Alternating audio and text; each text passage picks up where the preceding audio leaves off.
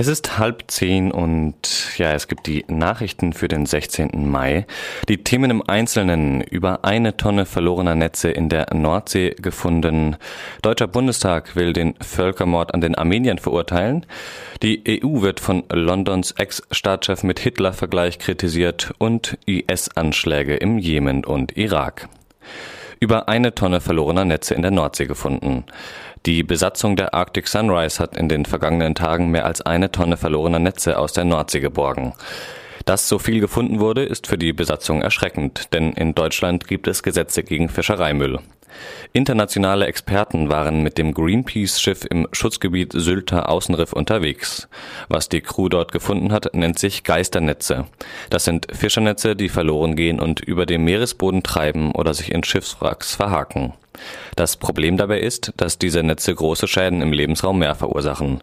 So ersticken oder verhungern die Tiere in den Plastikmaschen. Die kleinen Tiere, die sich im Netz verfangen, wirken als Köder und ziehen größere Meerestiere an. Auch diese verfangen sich in den Netzen und sterben dann qualvoll. Netze und andere Fischereigeräte dürfen nicht über Bord geworfen werden. Das ist eine feste Regelung. Zusätzlich sieht eine europäische Regelung vor, dass über Bord gegangene Netze gemeldet werden müssen. Diese Regelung wurde bisher jedoch nicht umgesetzt. Der Fischereiminister Christian Schmidt unternimmt bisher nichts gegen diese Verschmutzung und Meeresraumgefahr. Am Wochenende konnten die geborgenen Netze aus dem Greenpe auf dem Greenpeace-Schiff Arctic Sunrise besichtigt werden. Deutscher Bundestag will Völkermord an Armenien verurteilen. Am 2. Juni möchte der Deutsche Bundestag in einer Sitzung die Vertreibung und Vernichtung der Armenier durch das Osmanische Reich offiziell als Völkermord verurteilen. Grünen-Chef Cem Özdemir sagte, die Dokumente des deutschen Außenministeriums seien eindeutig.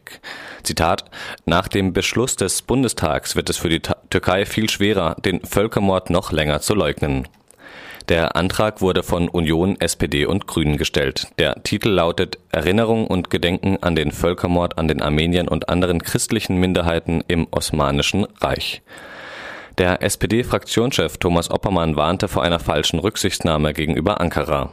Er erklärte, dass Deutschland als ehemaliger Hauptverbündeter des Osmanischen Reichs eine besondere historische Verantwortung habe. Völlig unabhängig von den tagespolitischen Diskussionen über die Flüchtlingspolitik, wie Oppermann meinte. Er warnte bei diesem Vorgehen, keine falschen Rücksichten zu nehmen und die Türkei dabei nicht zu überfallen. Unionsfraktionschef Volker Kauder sieht in dem Vorgehen eine Aussöhnung zwischen Armeniern und der Türkei. Zitat, wir wollen an der Aufarbeitung mit dem Ziel mithelfen, das Trennende zwischen Armeniern und der Türkei zu überwinden. EU wird von Londons Ex-Staatschef mit Hitler-Vergleich kritisiert. Sechs Wochen noch, dann findet das britische EU-Referendum statt. Der frühere Londoner Bürgermeister Boris Johnson kritisiert, kritisierte jetzt bereits das massive Demokratievakuum. Er ist ein Austrittsbefürworter und kritisierte die EU mit einem Hitler-Vergleich. So sagte er, die Gründung eines europäischen Superstaates sei zum Scheitern verurteilt. Zitat, Napoleon, Hitler, verschiedene Leute haben es versucht und es endete auf tragische Weise. Seiner Meinung nach sollte Großbritannien einen Austritt wie im Zweiten Weltkrieg wagen. Außerdem kritisierte er, dass die EU-Staaten Deutschland erlaubt hätten, immer mehr Einfluss zu gewinnen. Auf der Gegenseite warnte die TUC, die Britisch, der britische Gewerkschaftsbund, vor erheblichen Jobverlusten, falls der Brexit eintreten würde. Vier Millionen Jobs seien in Gefahr, sagte Owen Tudor von TUC. Es handelte sich hauptsächlich um Jobs in der Exportwirtschaft, zum Beispiel in der Auto- und Chemiebranche. Durch den Verlust des Zugangs zum EU-Binnenmarkt würde der Wirtschaftsstandort Großbritannien an Attraktivität verlieren und weitere Stellen wären in Gefahr. IS-Anschläge im Jemen und im Irak. Am Pfingstwochenende gab es wie bisher bekannt zwei Terroranschläge der Terrorgruppe Islamischer Staat. Einen Anschlag gab es im Irak. Dort kamen sechs Bewaffnete mit Sprengstoffgürteln zu einem Gaskraftwerk 20 Kilometer nördlich der Hauptstadt Bagdad. Am Eingangstor kam es zu drei Autobombenanschlägen und auch drei Gastanks wurden in Brand gesetzt.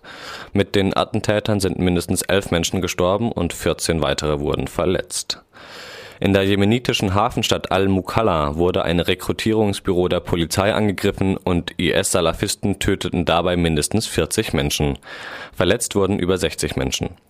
Drei Tage zuvor gab es einen Angriff auf einen Armeestützpunkt, bei dem 15 Soldaten fielen. Am Wochenende gab es ebenfalls einen Angriff in der syrischen Wüstenstadt Deir es-Zor. Diese Stadt wird seit 2013 teilweise vom IS und von Regierungstruppen kontrolliert. Nun wurde ein Krankenhaus angegriffen, bei dem mindestens 35 Soldaten und ihre verbündeten Milizionäre ums Leben kamen. Die Dschihadisten hatten sechs Todesopfer und verschleppten, verschleppten zahlreiche Ärzte und Ärztinnen und Pflegekräfte. Das waren die Fokus Europa Nachrichten für den 16. Mai 2016.